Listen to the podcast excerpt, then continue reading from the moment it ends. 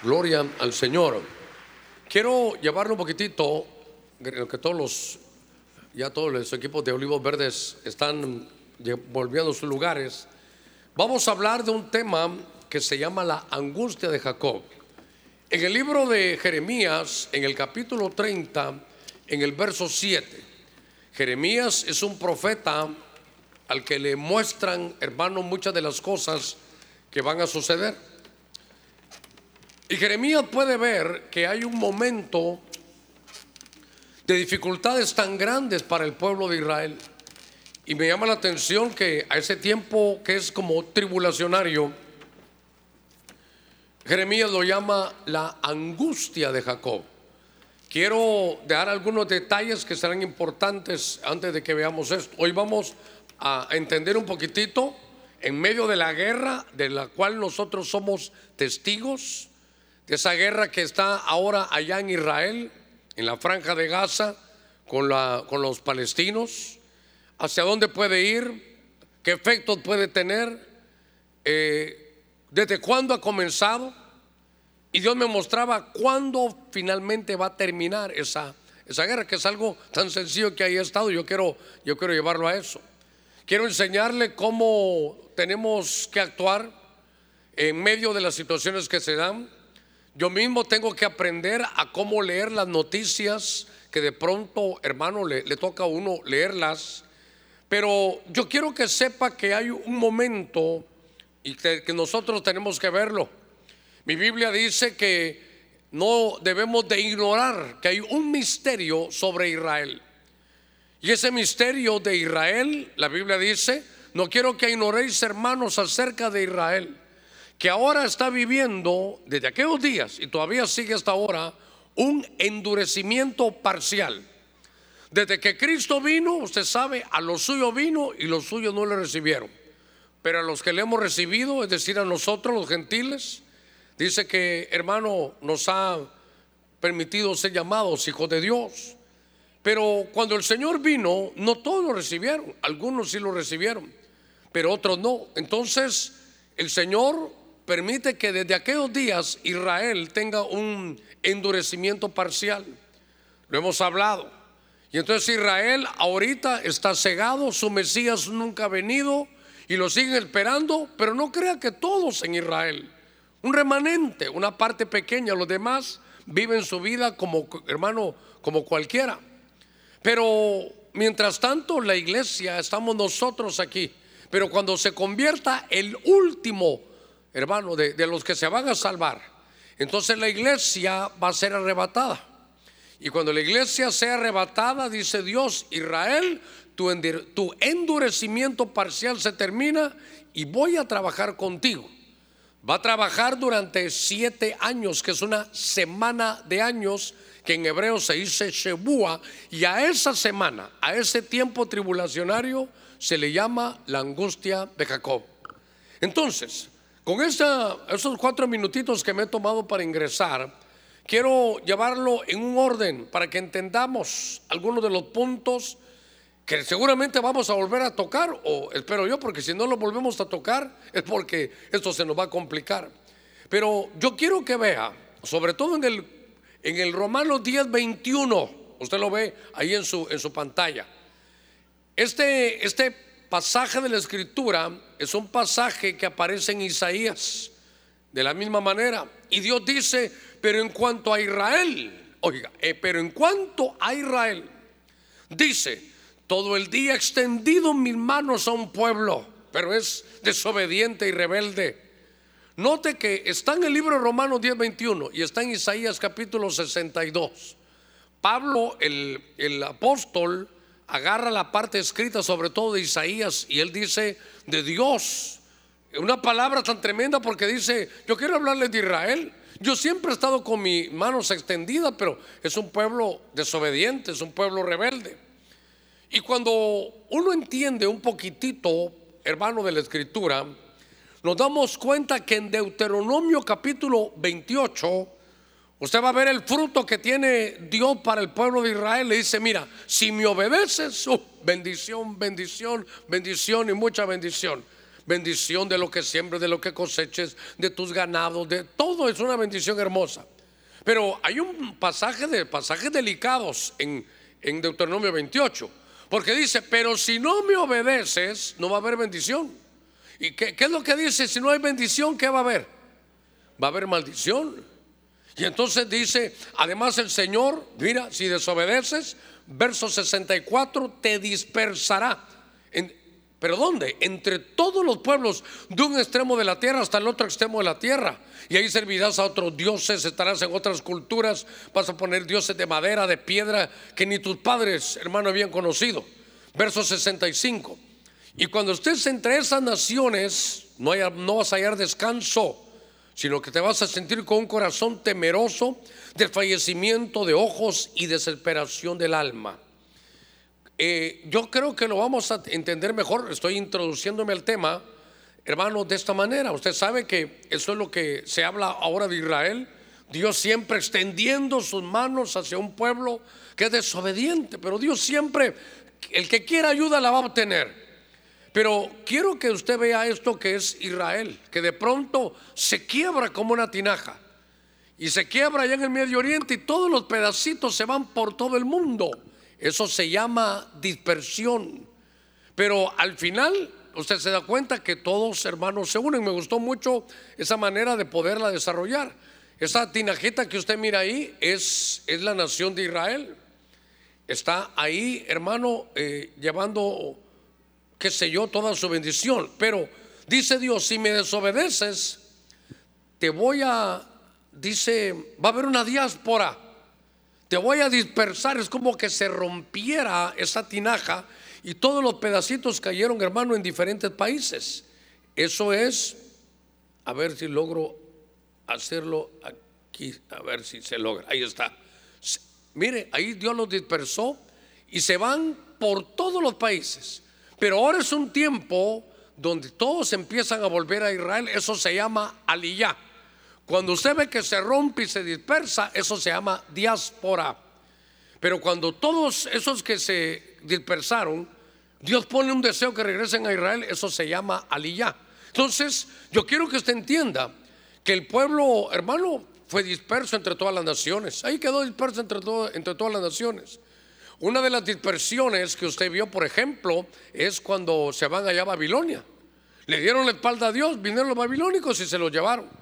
Y quedaron 70 años la ciudad ahí desierta, si usted quiere. Pero cuando estos, estas personas en los años allá en los romanos, hermano, siendo pueblo de Dios, no hicieron caso, Dios los dispersó. Y sabe, quedaron por toda la tierra ahí. Es más, usted va a leer Tal vez usted los que tienen ahí sus Biblias cercanas, eh, hay un pasaje donde Pedro dice, escribimos a los que a los de la diáspora, eh, este les está hablando. Son judíos, pero vivían, hermano, en diferentes países. Entonces, en 1948 se empieza el movimiento ya no de diáspora, porque ya estaban dispersos, sino que lo que se llama aliyah es un deseo a regresar a la tierra. Y regresaron en 1948 y fundan, hermano, la, la, ciudad. Se le vuelven a dar a ellos Jerusalén con algunas situaciones que vamos a ver más adelante. Todo esto es para que usted entienda cuál es el problema ahí de territorios que hay ahora. Ahora, cuando estoy en esta introducción para poderlo conducir, eso es gente que ha regresado, esto es aliyah. Esto es aliyah es que están regresando a Israel. Algunos descubren que son judíos y hay un espíritu interno que los hace volver, hermano, a su tierra. Entonces, ahora quiero llevarlo porque estamos hablando de una guerra. Y yo quiero decirle algo, hermano, a todos porque es importante. De esto ya hemos predicado. Ahorita usted se va a dar cuenta por qué. Y es posible que sigamos en unos años. Yo recuerdo 2014 algo hablamos de esto porque se puso también tremendo esto. Entonces, esta guerra se ha repetido, esta guerra se ha repetido, pero yo lo que quiero llevarlo es que veamos el origen, hermano, de esta guerra. Dice a una mujer que estaba embarazada, usted sabe la historia, el Señor le dijo, ella se quejó, Señor, ¿y qué es esto? ¿Por qué tanto conflicto? Yo me había alegrado, Señor, porque tenía gemelos, pero, pero esto ya es algo terrible. Esto, no solo son movimientos aquí. Aquí lleva una guerra interna, Señor, le dijo esa mujer. Y entonces, hermano, estaba Jacob y Esaú allá adentro. Y el Señor le dijo, ¿sabes qué? Es que esos dos niños son dos naciones, las que llevas ahí. Dos naciones hay en tu seno. Dos naciones hay en tu vientre. Y dice, hermano, y dos pueblos se dividirán desde tus entrañas. Un pueblo será más fuerte que el otro, pero el mayor servirá al menor. Entonces, desde el ángulo donde vamos a trabajar, yo no voy a ver cero, voy a ver cero política, no voy a ver geopolítica, no quiero saber nada, hermano, el ángulo militar. Hasta diría yo que me voy a hacer a un lado un poquitito de lo religioso. Pero lo que quiero llevarlo es de dónde viene esto. ¿De dónde vienen estos conflictos? Si usted quiere, hermano, con Israel y todos los demás países árabes que están ahí. Esto es algo persistencial, esto es algo ancestral. Pero lo que para mí es importante es primero que usted lo vea. Porque esta batalla ya se dio cuenta de dónde viene. Estas batallas vienen desde el vientre. Y el Señor le dijo, mira, mira, mira mujer, lo que pasa es que llevas dos naciones ahí metidas y van a tener conflicto. Y una nación seguramente va a ser más grande que la otra. Pero te quiero decir que el mayor servirá al menor. Y es todo lo que hemos visto durante todos estos años. Ahora, aquí hay otro punto que para mí es importante. Hermano, en la Biblia es un libro, hermano, tan, tan divino, es un libro hecho en el cielo, es un libro que tenemos que aprender a leerlo porque hay muchos ángulos que todavía no le hemos visto. Por ejemplo, cuando hay personajes, le voy a decir el primero que es para poner ejemplo y luego el segundo que es para, la, para el día de hoy. Por ejemplo, cuando uno mira la vida de José, ahorita haga de caso que me salí del tema, solo para decirle esto. Cuando hablamos de la vida de José, el hijo de Jacob, uno de los hijos de Jacob, aquel que se fue a Egipto, que se hizo grande en Egipto, si usted lo estudia, usted va a ver, hermano, la, la, vida de Jesucristo en él. Para mí es de los más cercanos. Cuando uno mira la vida de José, primero odiado entre sus hermanos. Y Jesús, sus hermanos tampoco, hermano, le, le lo respetaban. Dice que se burlaban de él, solo por darle algunas cosas. Él era el que se distinguía, hermano, entre todos, igual que nuestro, nuestro Señor. José tenía vestidura de colores, que es el conjunto de la luz, y el Señor se le hizo su vestidura de luz en el monte de la transfiguración. José, hermano, tiene a la par, estando él en la cárcel, tiene a la par un copero y un panadero, uno vive y otro muere. El Señor está en la cruz, hermano, uno se salva y otro se pierde. Entonces, toda la vida habrá cualquier cantidad de detalles. Solo quiero decirle que un personaje, la vida de un personaje, nos marcaba la vida de Cristo y así habrá muchos. Pero ahora voy al tema, voy al tema. Porque la vida de Jacob, la vida de Jacob, es una vida tan tremenda que cuando yo la, la, estudio, cuando usted y yo la estudiamos en el microcosmos y vemos su desarrollo, cómo creció, qué le pasó en su hogar, a dónde fue, su relación con el hermano, cómo se pelearon, cómo se fue, cómo regresó. Hermano, es, son toda la historia, pero ¿sabe qué? De un pueblo. Porque Jacob, usted sabe, se convierte en Israel y después de Israel, de ahí sale un país. Lo que le quiero trasladar es que en el microcosmos la vida de Jacob se traslada al macrocosmos que es la vida de la nación de Israel. Perdóneme, ¿me estoy dando a entender? Que si usted mira la vida y los acontecimientos de ese personaje llamado Jacob, en el microcosmos, después yo lo aplico y veo que son los mismos acontecimientos ya no de un hombre, sino de una nación. Entonces, del lado derecho de su pantalla, yo quiero llevarlo a que analicemos este, este microcosmos. Porque usted sabe, a Jacob amé y a Esaú aborrecí, fue escogido. Jacob fue escogido y fue amado. En la bendición del Padre cayó sobre él. Hermano, sin embargo, usted sabe por las situaciones que vino de sus hermanos, dice que se tuvo que ir expulsado de la tierra, se fue, se dispersó. Por eso esto en Israel se llamaba diáspora, o se llama diáspora. Y estando exiliado, allá se enriqueció. Se recuerda que se fue a trabajar con Labán y el hombre fue enriquecido, exiliado, pero enriquecido. Y entonces vino el deseo de retornar. Eso ya no se llama diáspora, sino se llama aliyá. Y Dios le dijo, ¿sabes qué, Jacob? Tienes que regresar a tu casa. Entonces él retorna a su casa. Pero Israel está ahí prefigurado la nación que regresó en el 48. Al final es bendecido y reconocido entre los gentiles. Lo que yo quiero es que se dé cuenta que del lado derecho, ese, hermano, perdóneme, eso es solo un tema. El lado derecho solo es un tema. Usted puede poner ahí las citas bíblicas y los detalles de la vida de ese personaje llamado Jacob. Y esa es la historia de lo que, hermano, le pasó a la nación de Israel. Y así como está la historia del inicio, así va a ser el final. Diga conmigo, así va a ser el final. Es que se lo estoy guardando, ese es el postre que le tengo. Así como es el inicio, así va a ser al final. Es, una, es la palabra de Dios. Entonces, cuando estoy viendo esto, usted se va a dar cuenta, por ejemplo, que Israel, hermano, es elegido entre todas las naciones. Al que el Padre ha bendecido, una nación elegida, pero por su desobediencia, mire, expulsada, dispersa entre todas las naciones. Para que ustedes lo entiendan, por eso es que en la Segunda Guerra Mundial, Allá estaban todos los que tenían que estar en Jerusalén como judíos, estaban regados en Europa, usted sabe. En todos los lugares donde Hitler los ponía, solo los iba, los iba trayendo, estaban ahí dispersos. Sin embargo, ¿por qué los envidiaron? Porque eran los dueños del dinero donde iban, exiliados, pero enriquecidos. Y entonces de pronto se da las, hermano, el holocausto en los años 39 al 45, después vienen, hermanos, se juzgan a nivel mundial todo y dicen, hay que darle una nación, hay que devolverle su tierra a Israel y se la devuelven en el 48. Entonces, cuando estoy viendo yo esto, me doy cuenta que habían dos niños en esa, hermano, en el vientre, que eran dos naciones. Mire, venían juntitas, pero después se pelearon. Mire, mire qué cosa.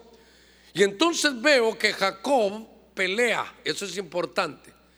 En medio de Génesis 32, Jacob pelea con aquel ángel. Y entonces pelearon toda la noche, toda la noche.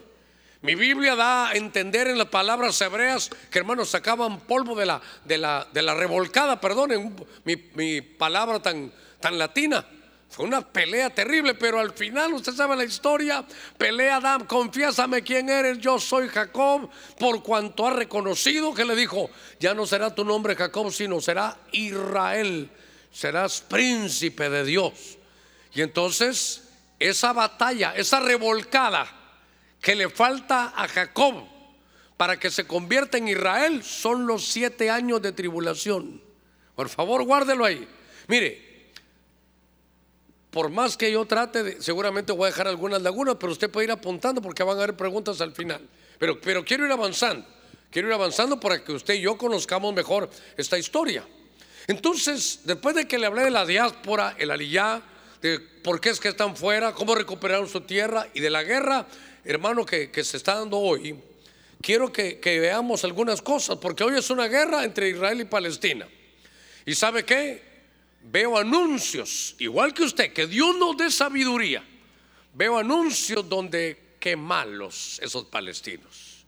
Qué, qué cosa terrible. Oh, qué maldad de corazón. Y veo otros anuncios, qué malos esos judíos. Qué pueblo de Israel más terrible. Y entonces veo evangélicos equivocados, hermano, sinceros, pero sinceramente equivocados. Donde he visto algunos que sí, que se mueran aquellos, que se mueran los otros, hermano, perdóneme. A eso venimos hoy, entre todo aquí a aprender un poquitito. Pero estas batallas de Israel y Palestina, los palestinos de hoy son los que aparecen en la Biblia, dicen algunos estudiosos, como los filisteos. Entonces, ¿sabe qué? Usted se va a dar cuenta. ¿Se recuerda alguna batalla que haya tenido Israel contra los filisteos? La de David y Goliat es clásica. Entonces, ¿sabe qué? Muchos dicen, ah, David Israel contra los palestinos Goliat. ¿Y quién ganó? David, qué lindo, lo vamos a derribar. Sí, pero ya leyó en Samuel 4.1, ahorita se lo voy a poner. Hubo un conflicto. Y fíjese que mire qué cosa, mire qué cosa. Yo le puse dos batallas ahí, perdone la letra tan pequeña. Los filisteos se pusieron en orden de batalla para enfrentarse a Israel. Entablado el combate, ¿qué es lo que dice Israel? ¿Qué? ¿Fue derrotado por quién? Ah, fue derrotado por los filisteos, quienes mataron como a cuatro mil hombres en el campo de batalla. Entonces, para que nosotros seamos equilibrados, y ya que somos tan bíblicos, pelearon contra los filisteos, Israel, una ganaron, pero también hubo pérdidas. Hubo pérdidas, mire, hay una pérdida. Y sabe para que nos duela, no usted no, a mí sobre todo, ¿sabe dónde fue esa derrota? En Ebenezer fue la derrota. ¿Qué le parece? Ese primero Samuel 4 fue en Ebenezer. Para que se nos baje un poquitito. Fue la derrota ahí. Y entonces, esto es importante para mí porque si analizamos en la Biblia, hay momentos que vence, pero hay momentos, hermano, en que puede salir derrotado. Entonces, eh, yo estoy viendo esto y yo quiero que usted lo vea porque ahora pues Israel ha hecho un par de pactos, hizo un pacto con Egipto, lo vamos a ver en un mapa para que se vea mejor, y el, el pacto con Arabia Saudita cuando lo dijo el primer ministro Netanyahu, dijo vamos a hacer un pacto con Arabia Saudita y eso nos va a dar también pauta para tener paz con todos los hermanos árabes. Mire qué cosa. Y de pronto, hermano, entonces vino la guerra. Lo que yo quiero llevarlo es algunos datos, hermano, tan tremendos, y, usted va a aprender aquí conmigo, porque jamás, esa, esa con H allá, es la parte que, hermano, dijera yo que no están, si usted quiere autorizar, la parte extremista que vive ahí en Palestina. Y entonces los palestinos dicen, nosotros no todos somos de jamás, pero jamás viene y ataca a Israel y qué casualidad que 50 años después, ya lo hizo en el año 73, al final de la fiesta del Yom Kippur, y ahora lo hizo al final, hermano, de la fiesta del Sukkot, pero siempre el 6, hermano, de, de octubre. ¿Sabe qué lo que me llama la atención? Es que ellos saben que en ese día están en reposo, que ese día no, no pueden defenderse, ese día no hacen nada. Y entonces lo atacaron. ¿No le parece mucha casualidad que 50 años después, en la misma fecha, hermano, lo, ataquen? Y entonces eh, llega y se levanta una bandera más. Vamos a ir aprendiendo para que usted lo vea. Porque dicen los entendidos y, ya está comprobado que Irán, que está al occidente, hermano, era el que estaba dando ahí, hermano, más de 6 billones de dólares para eso. Y aquí hay otro, otro liito que tenemos, hermano, que ir hablando. Que Dios me, me dé todo para que lo podamos ver. Yo estoy poniéndole los datos de ahora. Cuando usted mira la, la, la visión y la comisión de Hamas, de esa, de esa línea dura, hermano de los palestinos, dicen, ¿qué es lo que ustedes quieren hacer? Nosotros no queremos pactar con Israel nada, nosotros queremos destruirlos. No vamos a quedar aquí hasta que esto se destruya. Entonces, cuando esto vino, Israel dijo, ¿saben qué? Esto es como el 9-11, esto es como, lo, como, como Estados Unidos fue atacado con las Torres Gemelas, esto así lo sentimos nosotros. Y entonces hay un estado de guerra y algunos están diciendo que apoyen todos los musulmanes, todos los árabes para ir en contra de Israel. Esto es el resumen un poquitito de lo que estamos viendo hoy. Pero yo quería que usted viera del lado izquierdo que hubo batallas bíblicamente de esa guerra que viene desde el vientre, donde Israel venció, pero donde también Israel perdió. Y desde los años que, llegó el Israel, desde el 48 en adelante, no, no ha perdido, porque si pierde es casi que lo van a expulsar de ahí. Pero lo que quiero llevarlo es que usted mire cómo está el estado de la guerra, hermano, el día, el día de hoy. Y entonces, algunos datos que son importantes. Porque aparte de esto, estaba leyendo, hermano, ayer y hoy un poquitito corroborando, porque es que sabe que también no todas las noticias son ciertas, hombre. Ese es otro lío. Fíjese que tengo una ventaja que Dios me regaló. Tengo un amigo pastor, sus, hijos han estado aquí con nosotros, que es un pastor argentino, pero que él vive allá en Jerusalén. Y yo le pregunto, mira, me dijeron que aviones chinos vienen. No, Germán me dijo, eso no es cierto. Y yo tengo la noticia donde me dijeron aviones chinos van en busca y eso no es cierto.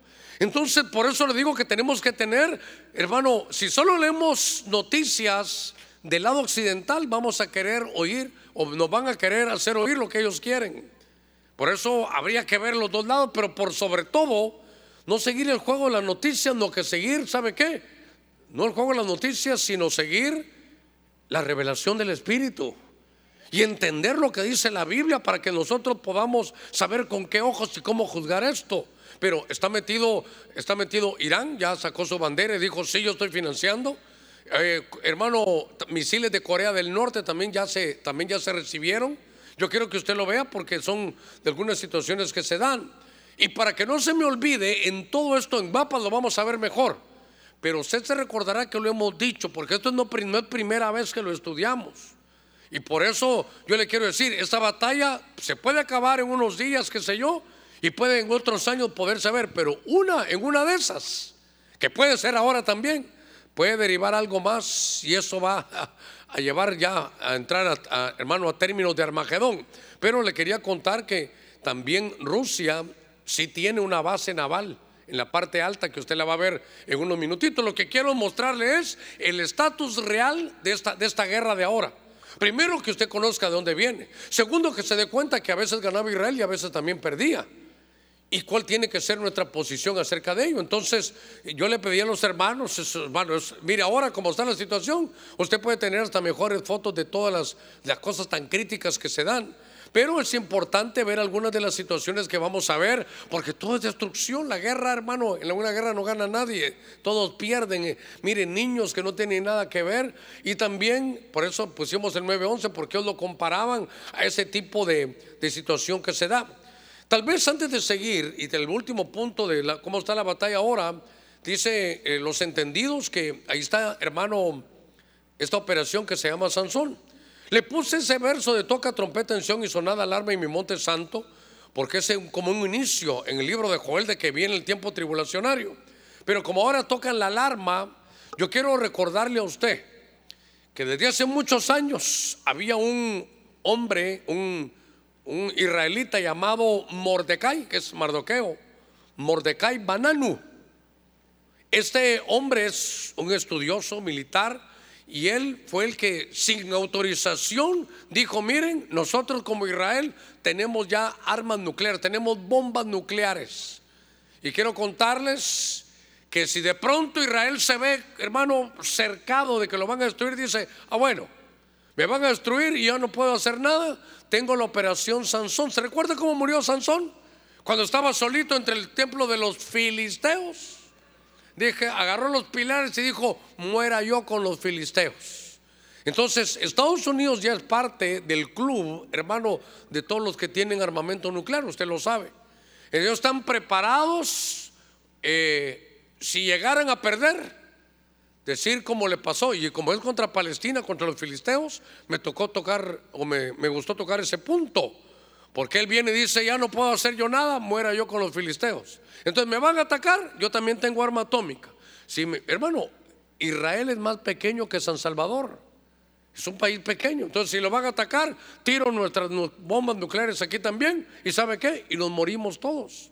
Es una cosa que nosotros tenemos que verla, hermano, delicadamente, así como lo están haciendo, porque es una operación a la que Israel también, ese es este hombre, eh, este es este varón que le dije yo, Mordecai eh, Bananu, es un técnico ahí que en el 86 dio todos estos datos. Y ahora, junto con Estados Unidos, Francia, Rusia, China, India, Pakistán, son naciones nucleares. Muy bien, ahora, esto son noticias de lo que salió en aquellos días, pero ahora quiero llevarlo a esto. Muy bien. Estoy llegando a la mitad del, tiempo. Pero me ha servido, yo creo que el Señor ha sido, hermano, bueno conmigo y con usted también, porque hemos hablado de las guerras, de esta guerra que se llama de quinta generación. Y por eso para mí es importante que usted lo recuerde. Porque la guerra de quinta generación ya no es tanto con bombas nucleares, ya no es poderío nuclear. Recuérdese que la guerra de quinta generación es el poder de la información y de poder presentar falsa información para que los que los miren se formen una percepción equivocada y crean cosas, hermano, que no son. Y fíjese que de lo que más me ha dolido en mi corazón, pero, pero me, ha, me ha molestado en mi corazón, es que hay una guerra que puede ser de bandera falsa. Y entonces dice aquí este término se utiliza para describir, oiga, una situación en la cual un país, hermano, lleva a cabo un acto de agresión o un ataque, pero hace que parezca que fue perpetrado, perpetrado por otra nación o grupo. El objetivo principal de una operación de bandera falsa es engañar a la opinión pública, justificar una respuesta militar o política y avanzar en sus propios intereses a menudo, hermano, a menudo bajo falsos pretextos. Yo recuerdo algo que, se lo, que lo he dicho en público. ¿Usted recuerda la batalla que hubo en Estados Unidos allá en el Medio Oriente que se llamaba Tormenta en el Desierto? ¿No se recuerda esa? Que fueron a quitar allá a Saddam Hussein, ¿se recuerda? Y entonces el presidente de Estados Unidos en aquel tiempo, sin para no decir nombres, hermano, sí lo que yo no quería decirlo, eh, ¿sabe qué dijo? Vamos a ir porque hicieron esto y tienen armamento nuclear. Así que vamos a quitárselo. Y armaron una tremenda guerra y entonces sacaron la bandera. Ellos tienen armamento nuclear. Hermano, ¿lo encontraron o no? Y entonces, oh, eh, nos equivocamos, qué pena. Lástima, hombre. ¿Qué le parece eso? Eso es justificar, decir algo con bandera falsa. Y entonces me fui a buscar, usted lo puede buscar. Usted también lo puede buscar ahí en su, en su Google, que todo lo sabe. Entonces me puse a preguntarle qué eran batallas de guerra falsa. Y fíjese que hubo una guerra, usted todavía no había nacido ahí por el 67, que era la guerra de Vietnam, donde fue Estados Unidos. Y en el Golfo de hermano de Tonkin, en el 64, pareciera ser que el mismo Estados Unidos hizo algo en, esa, en ese Golfo a uno de sus, de sus, eh, de sus barcos, creo que era el US Maine, creo que era. Y entonces se incendió y ¿sabe qué dijo? Los de Vietnam lo hicieron. Entonces, ¿qué hacemos? Defendamos a nuestros soldados. Hicieron una guerra. Banderita falsa, bandera falsa. Entonces, ¿qué le estoy pidiendo a usted? ¿Por, ¿por qué enseño esto? Esto me molesta. Esto me, para mí me es, me es incómodo. ¿Sabe qué? Me cuesta creerlo. En la Segunda Guerra Mundial, los alemanes con Hitler en el 39, en Polonia había una radio que se llamaba, que se llamaba Gleiwitz. Y entonces los mismos alemanes la quemaron. ¿Y qué cree que hicieron? Banderita falsa. ¿Quién hizo esto en nuestra radio? Polonia. Ataquemos Polonia solo para atacar Polonia. ¿Qué le parece? Esto es, es, hermano, una bandera falsa. Entonces yo le ruego algo a toda la iglesia. Cuando usted lea noticias, no se vaya a la primera. No se vaya, hermano, ahí a la, a la primera porque puede ser una banderita falsa. Mire, vi tantos ejemplos que ni, ni quise ponerlos aquí porque, porque era terrible. Estaba leyendo que esta está todavía en investigación. ¿Qué le parece la Segunda Guerra Mundial? Cuando se metió a Estados Unidos, dicen que Pearl Harbor, hermano, teorías sugieren que les habían avisado. Pero ¿sabe por qué le digo esto? Porque leí a un personaje que escribió cómo se inició esta guerra allá. Porque los de Hamas entraron, sí, literalmente entraron a Israel, agarraron rehenes, todo lo que usted quiera. Pero, ¿sabe lo que estaba leyendo yo? Que dijeron que los, la inteligencia egipcia, como tienen acuerdo de paz con Israel, les advirtieron, hey, cuidado, te van a atacar. Por favor, póngame cuidado en esto, que eso es una suposición, alguien no está comprobado. Pero están diciendo ahí que los egipcios les avisaron, les advirtieron, y entonces, ¿sabe qué dijeron? Hay que pase, si pasa, entonces armamos la guerra. Bandera falsa. Pues, yo sé que cuando uno ve esto, hermano, uno dice, ¿cómo, puede ser posible? Es que, ¿sabe qué? Ese es el, hermano, el Golfo de Tonkin en Vietnam. Ese es Hitler allá cuando comenzó por un problema en Polonia. Ese es Pearl Harbor. Mi punto es, ¿cómo van a permitir que mueran tantos solo para iniciar una guerra? Y ahora es batalla de quinta generación, ahora es información, es manipulación. Por eso me gustó esta, mire. Porque esto no es, mire cómo la dinamita es un teclado es solo poner falsa información. Yo le ruego a todos, hermano, que cuando usted lea una noticia, diga al Espíritu Santo, no sé si esto es cierto o no, porque uno no sabe si es bandera falsa. Entonces, algunos están diciendo que es posible que Israel sí supiera. Entonces, ¿por qué lo permitió, pastor? Para armar una guerra. Mire qué cosa. Y hay otras cosas que dicen que, hermano, uno tiene que tener cuidado, pero ahora todo se sabe. Usted sabe que la economía de Estados Unidos está, hermano, mal, ahí trastabillando. Porque como hubo guerra entre Ucrania y Rusia, entonces dicen que Estados Unidos necesita colocar dinero, entonces sí, vamos a apoyar. Y mandando dinero. Y entonces la gente dice, ¿por qué mandan tanto dinero allá? Es que Estados Unidos necesita, hermano, que tener sus cuentas ahí. ¿Qué le parece para mantener eso? Yo digo, ¿quién está arriba? Los titiriteros mandando todo. ¿Cómo, cómo puede ser posible eso? Si esa persona, porque eso no lo digo a título personal, es de la gente que escribe y que dice, hermano, revisen eso. Pero ahora, note algo, si esa persona, no yo, si esa persona, insisto, no yo, si esa persona tiene razón, entonces usted se va a dar cuenta de algo, que, la guerra de Rusia y Ucrania se va a acabar rápido. En, en estos últimos, en este mes, démosle 30 días para que se acabe. ¿Por qué? Porque ya no le van a mandar dinero. ¿Y dónde cree que van a mandar el dinero ahora? Allá a Israel. Estaba leyendo, usted búsquelo ahí, que están ya para que les aprueben 100 mil millones. Piense, 100 mil millones de dólares para mandar allá. Entonces, si esa persona que escribió eso tiene razón, ahí va a ver que Rusia y Ucrania, bueno, ya no nos tiremos más, hasta aquí lleguemos, porque ya, ya no hay. Hermano, ¿quién, quién estará aquí arriba manejando todo eso? Por eso yo le ruego algo. Tenemos que ver esto con mente espiritual. Tenemos que tener cuidado de las falsas banderas. A ver cuántos decimos gloria a Dios todavía. ¿Verdad? Que esto, eso estaba terrible. Ahora, voy a, voy, Dios mío, tengo que correr un poquitito. Me llamó la atención esta frase que es importante. Aquí voy a entrar a otra parte del tema. Es importante para cuando usted emita un juicio. Por favor, mire esto. Hay un pasaje en la Biblia que yo conozco tu tribulación y tu pobreza, pero tú eres rico. La blasfemia los, oiga, de los que se dicen ser judíos y no lo son, sino que son sinagoga de Satanás. Entonces me, llamó la atención esa frase, dicen ser, pero no son. Oiga, y yo recuerdo cuando el Señor en Juan 8 con los fariseos le contestaron y le dijeron, Abraham es nuestro padre. Y Jesús le dijo, no, ustedes son, eh, si fueran ustedes hijos de Abraham, harían las obras de Abraham. Y adelante el Señor les dice, ustedes dicen ser hijos de Abraham. ¿Y se recuerda hijos de quién le dijo que eran? Eran hijos del diablo, les dijo. Porque si ustedes fueran hijos de Abraham, se gozarían conmigo. Abraham vio mi día y se gozó. Pero ustedes lo que quieren es matarme. Y eso no estaba haciendo Abraham. Bueno, lo que quiero llevarlo aquí es que es importante esto, hermano. Mire, no todos los palestinos son de jamás. Eso es muy importante, muy importante. A ver, si usted va a una de las regiones de Colombia, hermano, qué sé yo, allá donde le dice, vaya pues mi hijo, haga una vueltica. No porque hable así, pertenece a un cartel. No porque sea un mexicano, pertenece a un cartel. Eh, ¿Me estoy dando a entender? Es que entonces no, no, no, no podemos juzgarlos a todos. No todos los, palestinos son de jamás. No todos los musulmanes son terroristas. No todos los, no, no por ser mexicanos son de algún cartel.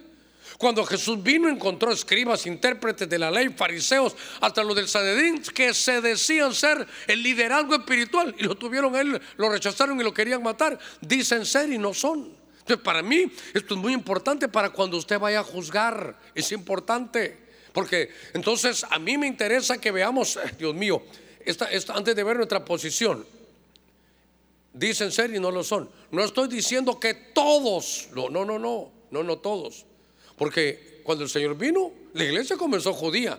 Pedro, Juan y Jacobo eran judíos. Natanael un verdadero israelita. Apolos también era un verdadero israelita y era judío. Pero algunos dicen ser y no lo son. Mire estos, estos son judíos y mire hasta ortodoxos y mire lo que dicen. No, tampoco hay que ser uno, hermano gringo, para entender. Palestina libre. Pero, se da cuenta, estos son judíos y están a favor de que, hermano, Palestina tenga su país. Entonces, ¿sabe qué? Vamos a encontrar de todos, hermano, opiniones de todos. Usted va a encontrar también palestinos que dicen, sí, que Israel tenga su territorio también, no hay problema. No, por favor, no, no, no pongamos a todos en el mismo lugar, porque no es cierto. Hay muchas opiniones. Y nuestra opinión, ¿cuál tiene que ser, pastor? A eso lo voy a llevar en un momentito. Solo que, Dios mío, esto lo hubiera hecho antes, pero se lo voy a mostrar. Yo quiero llevarlo aquí un poquitito, para que se dé cuenta el tiempo que estamos viviendo y que conozca un poquitito de Israel. A estas alturas del partido usted sí me entiende porque a veces yo siempre le digo, hermano, a mí no me gusta que me inviten a ir a Israel. Imagínense, hubiera estado yo allá ahorita metido. Ahora se ríe usted, ¿verdad? Hasta ahora sí se me hizo bien el rema, ¿verdad? Unos hermanos ya estaban ahí, me estaban invitando para irnos ahorita en noviembre. Hermano Germán, vamos a Israel, mi hermano Germán. Algunos hasta se estaba atreviendo, yo le pago su boleto. Le dije, mira, ni aunque me pagues en primera clase voy a ir, así que mejor mandame a otro lugar. Me dice, ahí sí te acepto. Y cuando empezó la guerra les dije, ¿cuándo se van, hermanos? Solo yo, usted va, si quiere vaya, no, hay problema. Es solo un decir, es, es rema personal, hermano. Ahora, yo quiero que usted entienda que hay, un, hay, tres talones de Aquiles. Ahora que me golpeé el talón de Aquiles, pero me estoy recuperando. Está orando usted por mí, ¿verdad? Sí, hombre, gloria a Dios. Ya no quiero estar ahí como Jacob, que voy medio heladito. Pero dice la escritura en Lucas 2, 21, 20. Pero cuando veáis a Jerusalén rodeada de ejércitos, sabed entonces que su desolación está cerca. Hermano, en una de estas batallas ya se dio cuenta que no va a ganar Israel. Lo van a llevar al hermano a la mínima expresión que cuando lo van a destruir, se abre el cielo y viene el Señor. Eso quiero que usted lo sepa. Porque eh, va a ganar y va a ganar, pero en una, cuando ya lo rodeen todos, no va a ganar. Ni Estados Unidos lo va a apoyar, nadie lo va a apoyar. Y cuando ya nadie lo apoya aquí en la tierra es cuando va, a bajar el Señor del cielo. Y va a bajar Cristo Jesús, hermanos, su Mesías, al que todavía ellos no han reconocido. Pero va a bajar con ellos. Cuando veáis a Jerusalén rodeada de ejércitos. Y Zacarías dice, sucederá aquel día que haré de Jerusalén una piedra pesada para todos los pueblos. Todos los que la levanten serán severamente desgarrados y contra ella se congregarán todas las naciones de la tierra. Todavía no está pasando eso pero puede pasar. Ahora, hay tres talones de Aquiles. Primero, la franja de Gaza. Yo aquí, mire, le quiero enseñar esto para cuando usted lea las naciones o las, noticias, sepa dónde poner su atención. El primero es la franja de Gaza. Usted sabe, el sur, ahí está Palestina, ese es el lío de hoy. Con Hamas, que es esa línea, hermano, terrorista, colindan al Mediterráneo y Egipto con el cual, hermano, por el momento quisieran paz, pero no, no hay, ahí pues paz, pero no, no hay paz.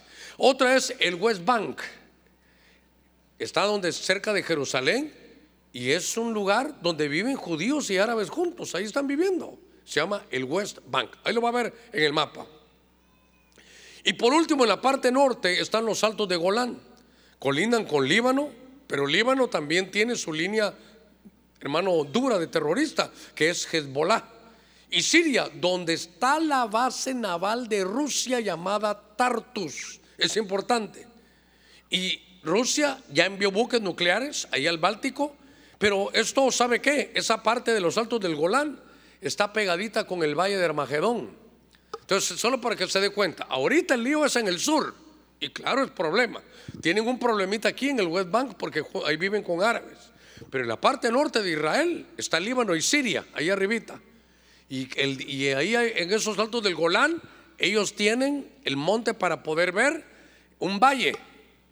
Y ese valle se llama el Valle del Meguido, que en nuestra Biblia aparece como Armagedón. Entonces, yo quiero conducirlo y tal vez lo voy a ver si lo, si lo puedo enseñar aquí mejor.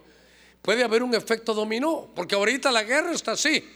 Pero de pronto si en esta guerra Viene Rusia. ¿Cómo uno dice, pero cómo va a llegar Rusia? Hasta arriba. Ya tiene su, base naval. Y se mete Rusia. Estados Unidos ya mandó sus, barcos ahí. Ahí están. Y si Rusia y Estados Unidos ya hay lío, entonces ahí sí, mire, si Rusia, si está Rusia, póngame cuidadito en esto, y está Israel en el lío, eso se llama Gog y Magog.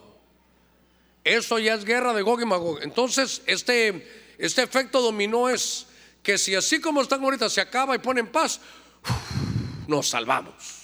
Todavía falta, hermano. Y puede ser que se, que se arme otra adelante. Porque esta, esta batalla va a seguir, hermano. Si en esta se detiene, adelante van a volver a tener lío. Pero si ahorita se metiera Rusia Y ya estando tan cerquita Rusia le dice a Israel, o te callas o, te meto. Y entonces Israel dijera, espérate aquí, aquí te espero. Eso ya está profetizado.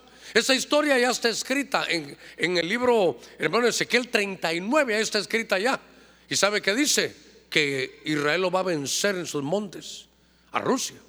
Por eso le digo que y si eso cae ahí, ya se mete Estados Unidos, pueden llamar Irán, ya está metido, China también. Y entonces, ¿qué va a pasar? ¿Sabe qué? Viene la gran tribulación, la angustia de Jacob. Pero antes de que venga la gran tribulación, el Señor va a tocar trompeta para que la iglesia escuche, porque entonces la iglesia se va a ir. Hermano, voz de mando, voz de arcángel, trompeta de Dios. Los muertos en Cristo resucitarán primero. Luego nosotros que vivimos hayamos quedado, seremos arrebatados juntamente con ellos para estar con Cristo antes de que empiece la gran tribulación. A ver, démosle palmas fuertes a nuestro Señor. Gloria a Dios. Mire. Entonces aquí hay un punto importante, sumamente importante. Si este efecto dominó se diera, sí, gran tribulación, amén, sí, pero antes de eso está el arrebatamiento. Y entonces yo le quisiera preguntar, ¿está listo para el arrebatamiento? Pregúntale que está la par suya, ¿estás listo para cuando venga el Señor? Hemos buscado la paz y la santidad con todos. Es que mire, si no sabe qué es lo terrible, podemos decir gloria a Dios, amén, y estar en la parada de bus, pero sin boleto. Eso es lo más terrible. Qué terrible estar en la sí, en el lugar de, de donde pasa el bus y no tener boleto, hermano. Su boleto, ¿cómo se paga? No se paga con dinero. el que busca la paz, procura la paz con todos. Y la santidad está listo. Está listo. Pregúntale que está en la par suya, ¿tienes boleto? ¿Tienes boleto? Si no le contestó, no tiene, hermano, no tiene. ¿Sabe qué tiene que hacer? Pónganse en paz con el hermano. ¿Para qué va a esperar Santa Cena? ¿Se imagina que hoy al final del culto dijera Rusia ataca a Israel? Eh, hermano, usted sí nos vamos, pero a, la, ¿ah? a esperar el bus. La cosa es que tenga boleto. A ver cuánto tenemos boleto. Ah, démosle palmas fuertes a nuestro Señor. Señor, te esperamos. Ah, te esperas, emocionante esto, hermano. Esto está tremendo. Estamos en estos tiempos, hermanos, son tremendos. Entonces, mire, estos son ya eh, esos uh, estos barcos ya son, esos son rusos ya. Esos ya, ya están ahí, hermano, cerquita. Mire cómo se notan, son raros. Mire, estos ya son ahí raros estos. Y también los de Estados Unidos están llegando ya. Recuerda que están en el Mediterráneo. Ahí están ya. Estas son fotos, hermano, de ahora. Ahí están ya. Lo tremendo es que esta bandera es una bandera negra que pusieron en Irán. Irán está diciendo, estamos en guerra. Todo el que ataque a Israel, estamos a favor de Israel. Ahora, por eso, por eso, hermano, no todos los que están en Irán son iguales. Pues es muy importante. Ahorita voy a llegar a un punto que va a ser el meollo. Lo que le quiero decir es que ya Irán está declarando, hermano, la, guerra ahí. Entonces está diciendo, ah, ¿quién es el que va a atacar con Israel? Palestina, estamos contigo. Ya, ya te mandé. Ya le mandó misiles y armamento. Es la bandera negra que está, hermano, en Irán. Y entonces tal vez esto nos va a ayudar un poquitito para que lo podamos ver. Ahí está, hermano Israel. Ese es el West Bank. El West Bank es un lugar donde están las murallas, hermano, pero ahí viven juntamente judíos y árabes. Ahí están viviendo, hasta palestinos también hay ahí. Esa es la parte, hermano. Note por favor que todo lo que usted mira, hermano, ahí circuncidadito de, amarillo, todo eso, esos límites, ese es Israel. Y en, lo, en la parte norte están los altos del Golán. Y entonces queremos hacer algunos acercamientos. ¿verdad? Ahí está el presidente hermano de Siria Recuérdense que en Siria está la, base naval de Rusia que se llama Tartus. Algunos líderes hermanos contrarios, que ya algunas veces los hemos visto, es el Hezbollah. Entonces diría yo, no todos los de, hermanos, no todos los de Siria son de Hezbollah. Y lo que usted mira ahí es en los, los altos del Golán, donde se mira ese valle. Ese valle que usted mira ahí, mire con tanques, ese es el valle de Armagedón. Ahí va a ser donde donde va a ser esa batalla que aparece en Apocalipsis 16. Todos alguna vez, aunque usted venga por primera vez a la iglesia, algo ha oído de Armagedón, ahí va a ser. Israel lo tiene y ahí mantiene, hermano, ahí en los altos. ¿Y sabe qué? Hace algunos años estaban queriendo negociar. Israel dijo, no voy a negociar con los altos del Golán. Porque sabe qué le estaban diciendo, eh, si nos das esa tierra te damos. Dijo, yo no puedo negociar, porque me quedo sin mirador, me quedo sin vigías, me quedo sin vigilantes. Ahora, el lío de hoy está en la parte sur. Ahí mire, está en Gaza, que es Palestina. Y todos los líos que nosotros vemos, está Hamas, Al-Fatah, y está ahí, eh, mire, está partida en dos, en Cisjordania, y donde está Al-Fatah, es el, partido político, y en el otro está Hamas, que son los enemigos y, que son ya un poquito más de línea dura. Es terrible, hermano, todas estas cosas que, que salen. Por ejemplo, no se sabe si fue de bandera blanca. No vio que estaban diciendo de un hospital que habían destruido. Hermano, rápidamente me mandó el pastor y me dijo, Germán, eso es mentira.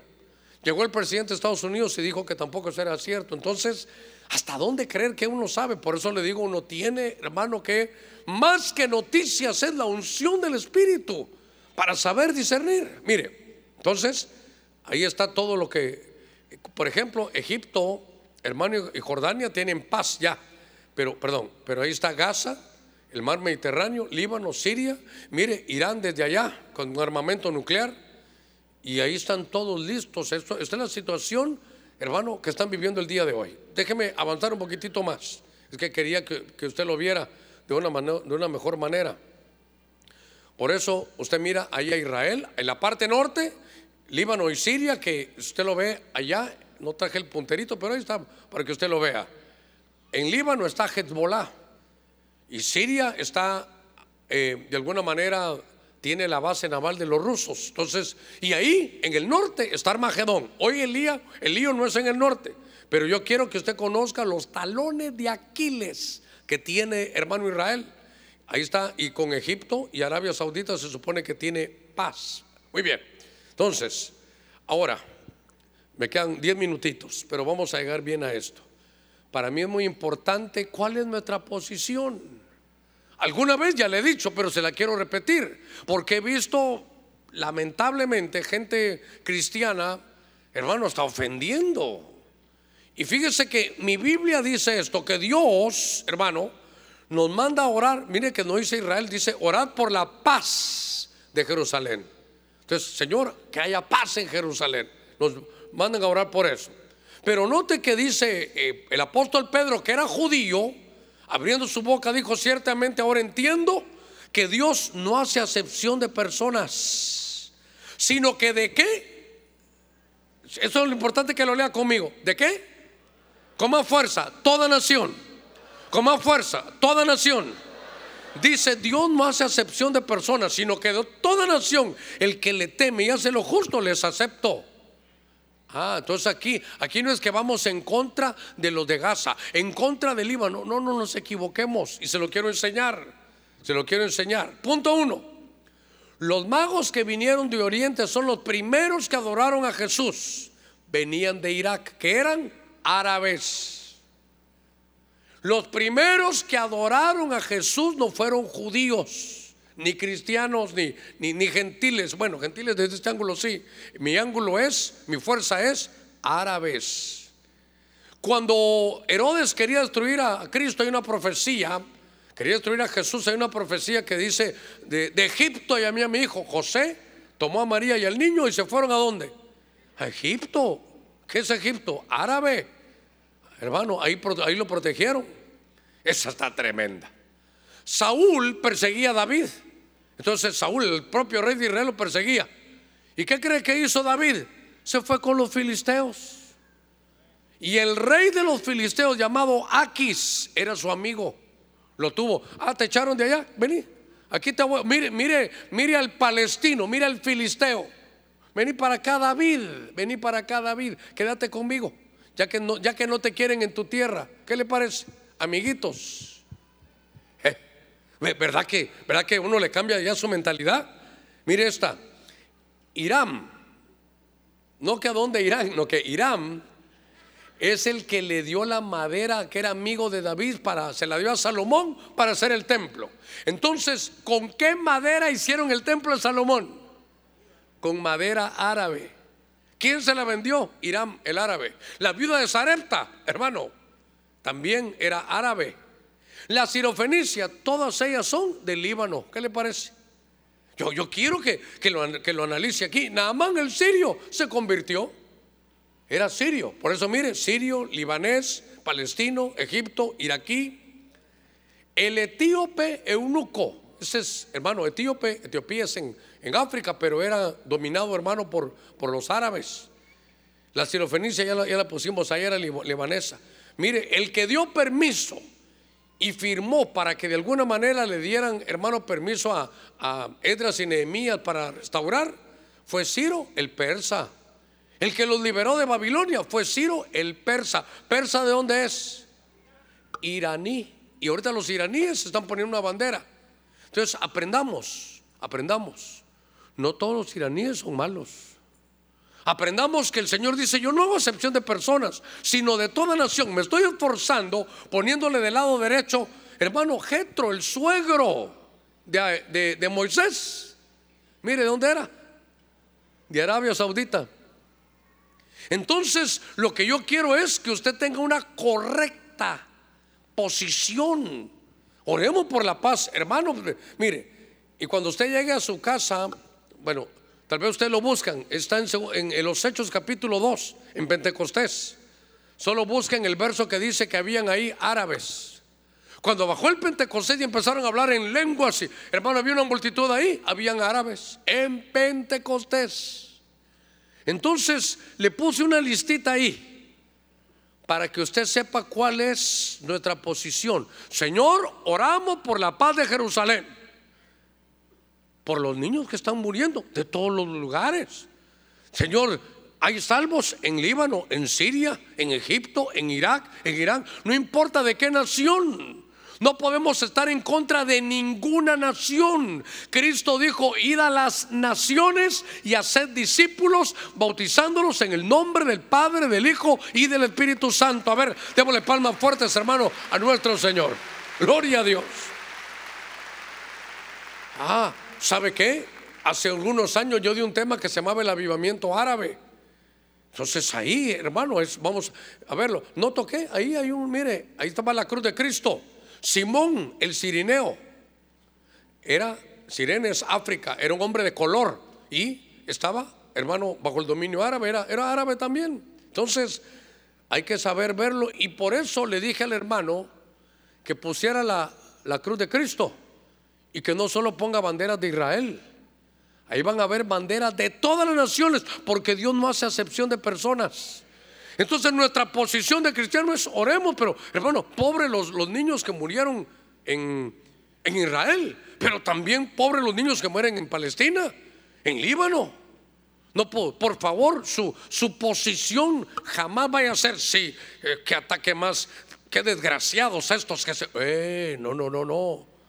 Nosotros somos hombres de paz. Y le tenemos que entender nuestra posición bien, entender. Y se va a dar cuenta que entonces la cruz de Cristo es para todas las naciones. A ver, démosle palmas fuertes ahí a nuestro Señor. Gloria a Dios. Me queda un minuto. Iglesia, perdone, ¿entendió bien nuestra posición? ¿Vio la cantidad de, hermano, aquí para que usted si quiere le tome foto ahí al lado derecho? ¿Vio la cantidad de árabes que aparecen en el Evangelio? A saber cuántos más me faltarán. Encontraron el verso, Hechos 2, 2, 11. Hechos 2, 9, 10 y 11. En Pentecostés, ahí estaban los árabes. Entonces, ¿sabe qué? Hermano, igual.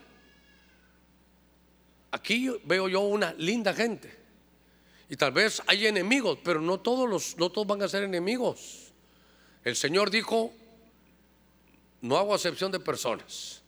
No importa de qué nación sea. Y ahí están, hermanos. ¿Se recuerda usted en Amán cuando se sana la lepra? Le dijo, mira, Eliseo, ya me tengo que ir, solo te quiero decir algo. Fíjate que yo voy allá a mi tierra. Y allá voy donde otro, un Dios, porque mi, mi jefe me lleva. Pero Dios sabe que yo estoy convertido.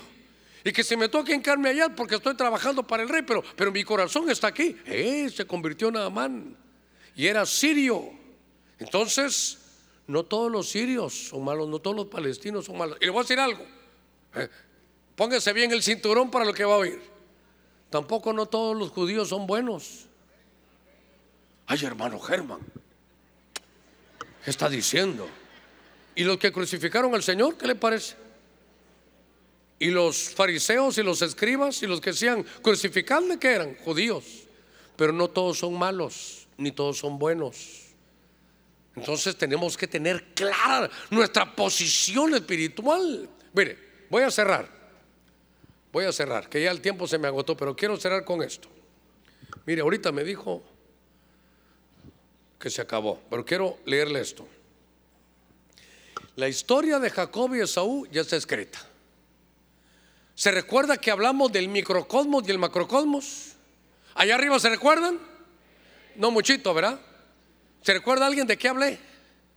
¿Qué, qué les dije del microcosmos? A ver si alguien se recuerda. Nadie, lo invito a un cafecito, nadie. Muy poquito una cena, dos tam Como dijo aquel hermano, pastor, acabo de perder 300 calorías. ¿Qué ejercicio hiciste? No, pastor, se me cayó un tamal, me dijo hermano. El microcosmos era que la vida de Jacob, toda la vida de Jacob, dibuja en el macrocosmos toda la vida de Israel. La historia de Jacob es la historia de Israel. El inicio de la vida de Jacob es el inicio de la vida de Israel. Lo que le pasó a Jacob es lo que le va a pasar a Israel. El revolcón que tuvo en Génesis 32. Ese revolcón lo va a tener Israel en la gran tribulación. Entonces, me falta decirle el final de la historia. Jacob, hermano, y Esaú, pleito, pleito, pleito, pleito, 20 años persiguiéndolo, hermano, y que te voy a matar, y pero al final, en Génesis 33 lo encuentra. Para mí es importante esto, por favor, muy importante. En Génesis 32 está Jacob, el personaje, el microcosmos, para que usted lo entienda, Jacob peleando ahí con el ángel, y hasta que le dijo, ¿sabes qué?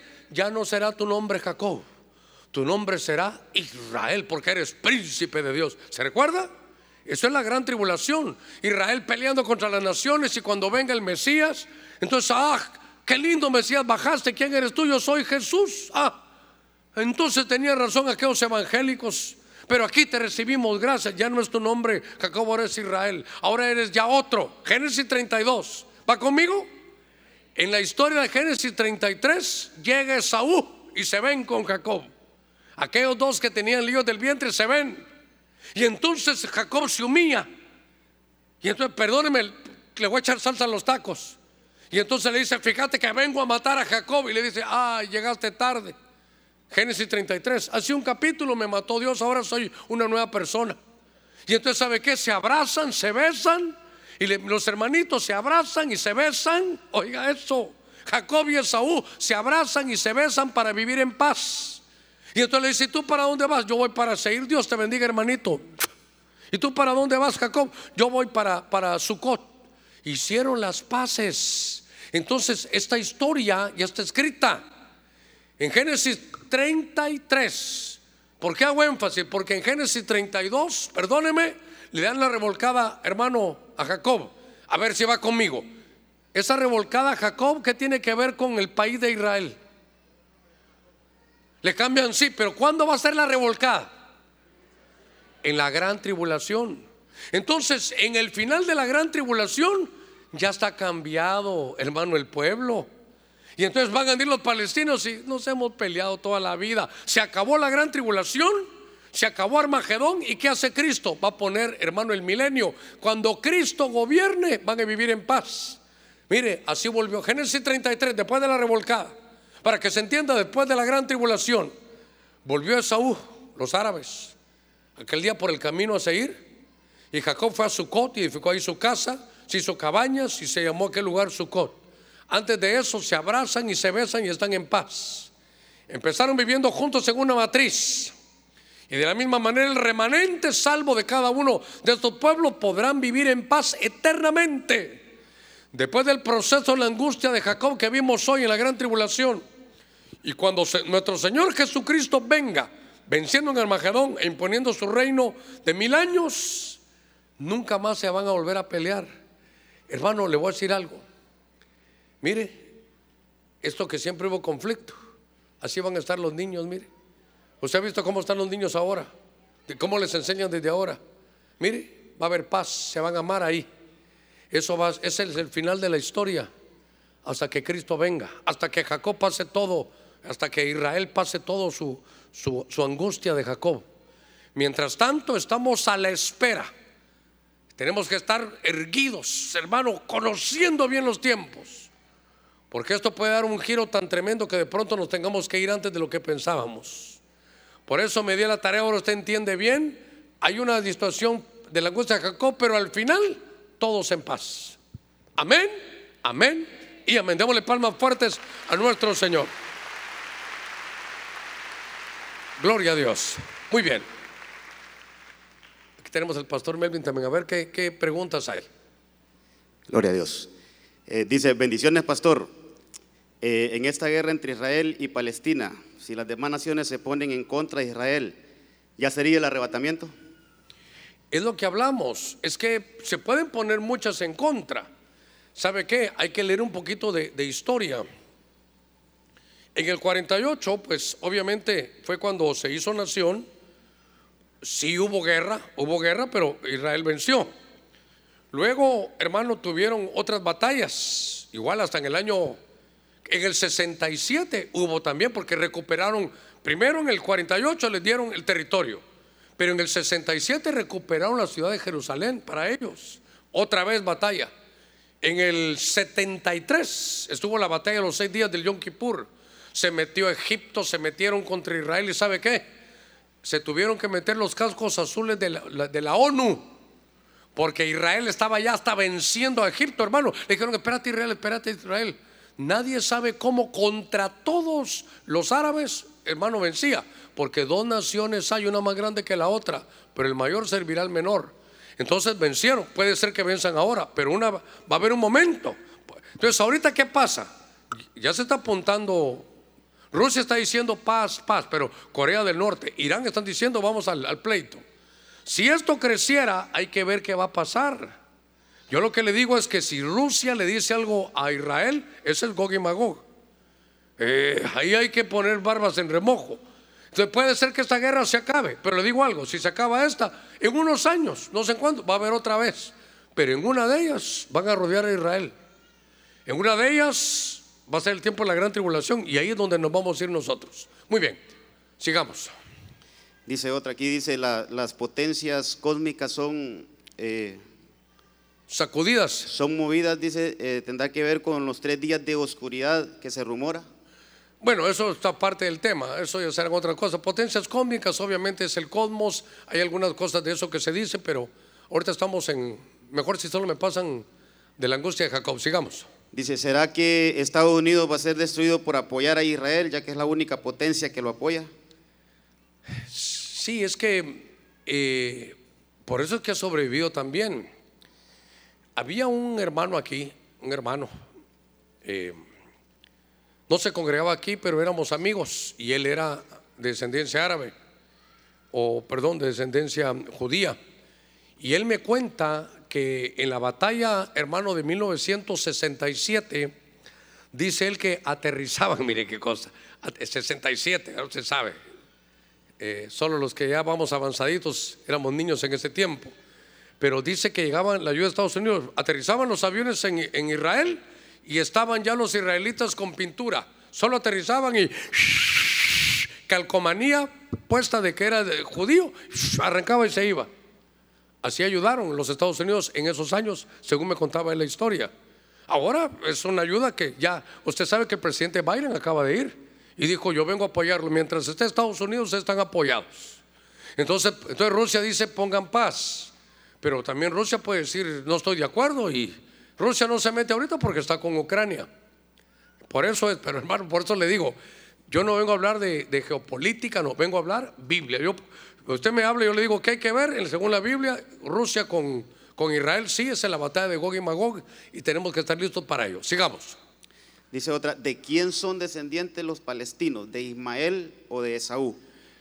Muy buena, muy buena. Estaba viendo un reporte. Es que hermano, eso ya se ha mezclado ahí. Porque está viendo un reporte y lo está viendo hoy en la tarde. Y si me fui a buscar en la Biblia donde aparece Filistea y Filisteos.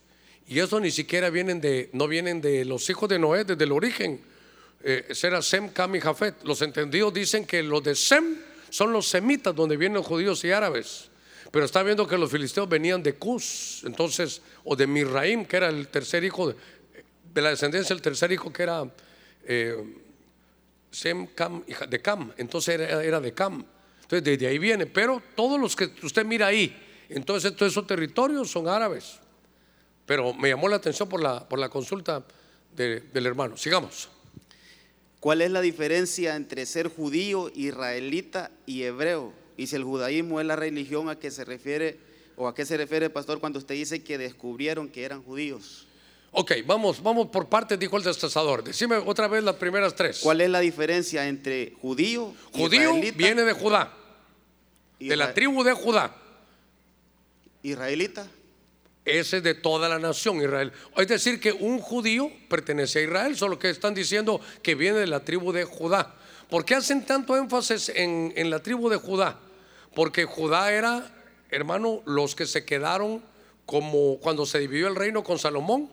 Se decía los de Judá y los de Israel. Los de Judá eran los fieles, los que tenían el sacerdocio con los de Leví. Las otras tribus se fueron allá con Roboam y pusieron su propio sacerdocio. Entonces, cuando usted lee Segunda de Crónicas, usted va a ver que solo dice reyes de Judá, de Judá, de Judá, de Judá, como el que dice los fieles, pero al final el pueblo de Israel. Esa, esa división del día de Salomón entre reyes de Judá y reyes de Israel hasta el día de hoy quedó dividida. Y hebreos es los que vienen del otro lado del, del río, es decir, los orígenes del pueblo judío. Sigamos. Eh, otra consulta dice, la franja de Gaza, ¿dónde se, está, donde se está viviendo la guerra, tiene algún significado en la Biblia? Es que si usted la mira, la Gaza era de los filisteos. Usted puede leer la historia y se va a ver que Gaza, Ascalón, hay como cinco ciudades que eran de esa parte y era de, los era de los filisteos. Era esa una ciudad donde ellos estaban. Es hermano, por eso le digo, esa batalla, uno dice, ay, están peleando ahorita. Esas batallas vienen desde el vientre. Esas batallas vienen desde los días de David. Esas van a seguir, perdóneme que se lo diga. Esas van a, si esta se apaga, y espero yo que se apague, créame que en los, los eh, contratos de paz que hacen no sirven. En un ratito se respetan porque estaban en paz. Pero vienen los de, mire, mire cómo son las cosas. Vienen los de Hamas y se meten, hermano, a hacer un gran relajo. Entonces, ataquemos la franja de Gaza. Entonces vienen, póngame atención. Entonces vienen los palestinos, ey, ey, ey. Nosotros no tenemos nada que ver con Hamas. Ellos hacen sus cosas. Ahora, como las banderas falsas y la política es tan terrible, puede ser, dicen algunos escritores, por eso le digo que necesitamos sabiduría de Dios. ¿Sabe qué es algunos escritores? ¿Cómo atacamos a Israel para no tener lío? Hagamos un partido político, ¿verdad? Que, que- que sea terrorista y que los ataque. Y cuando nos digan, decimos, nosotros no somos.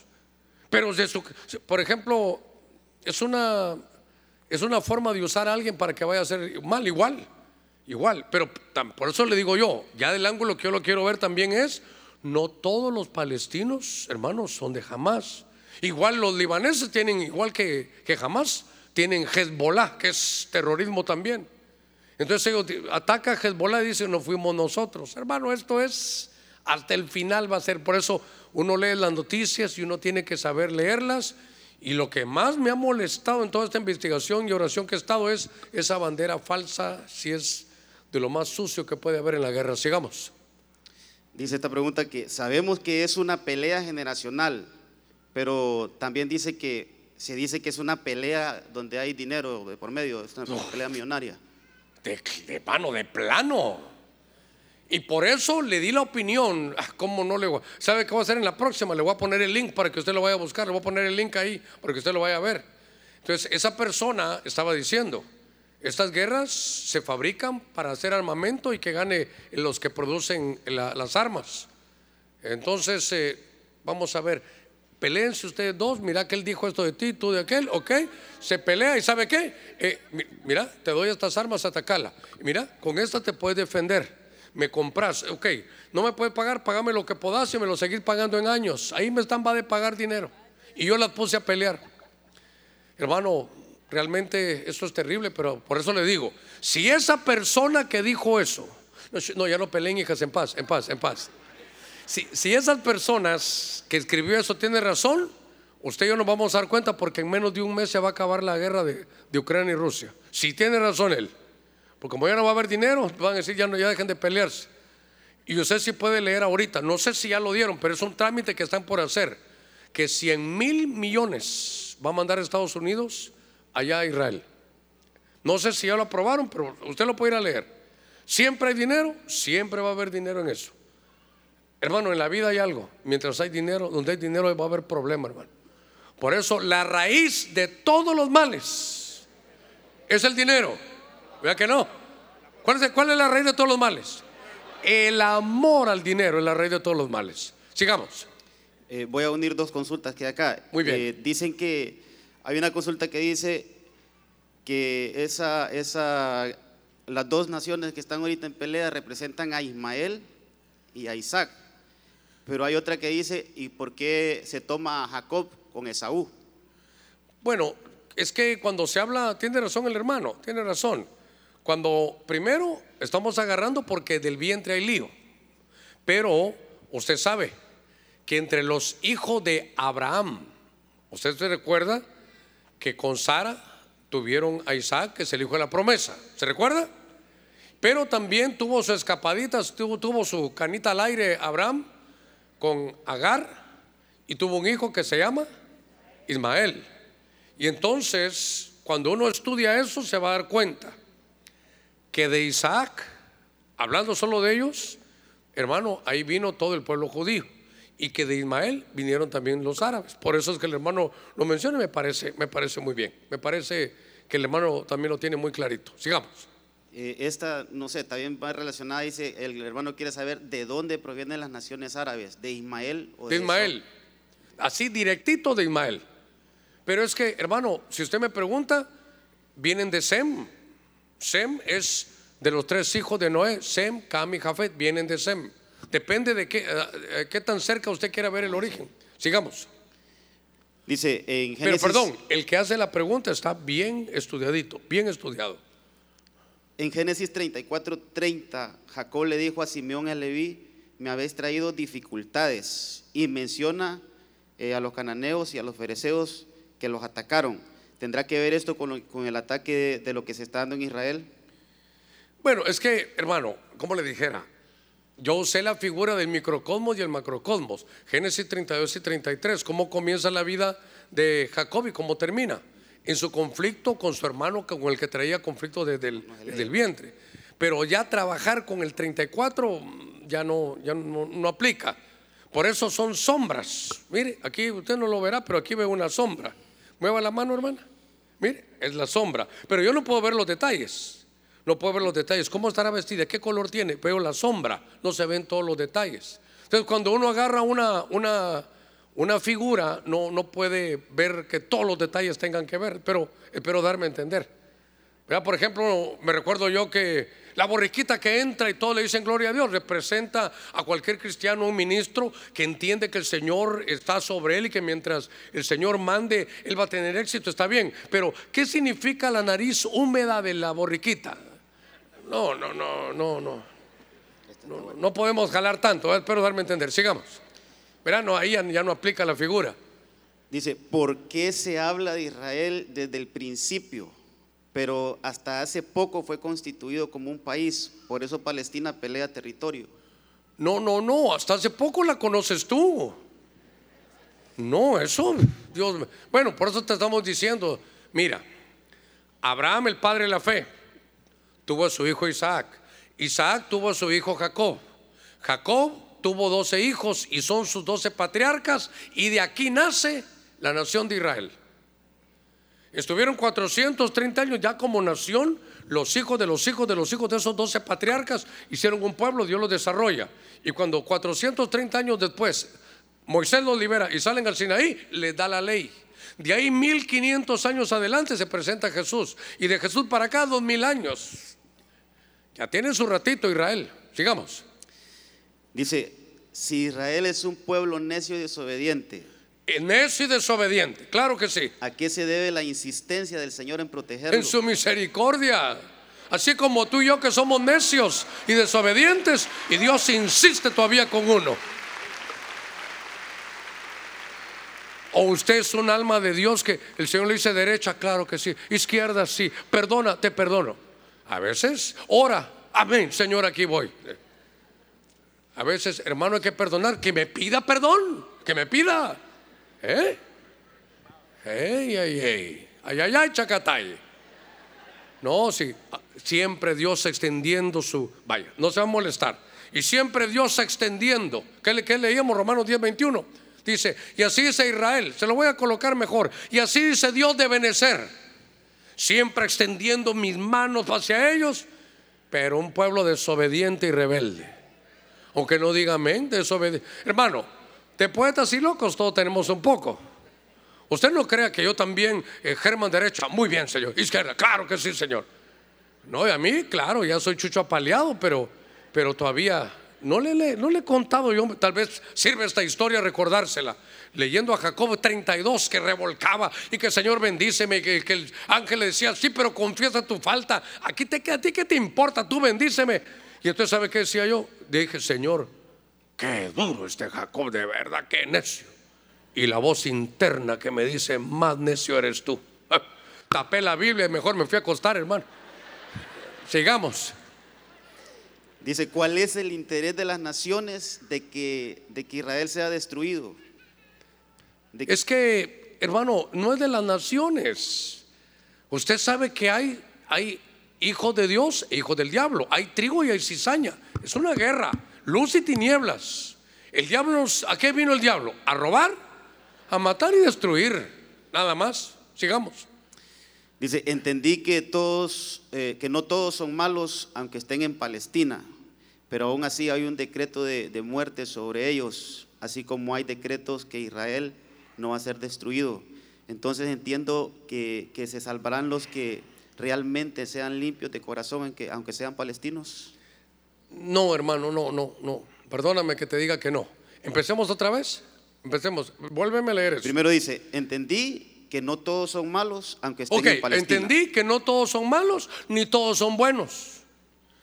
Otra cosa, nadie se salva por ser bueno o ser malo.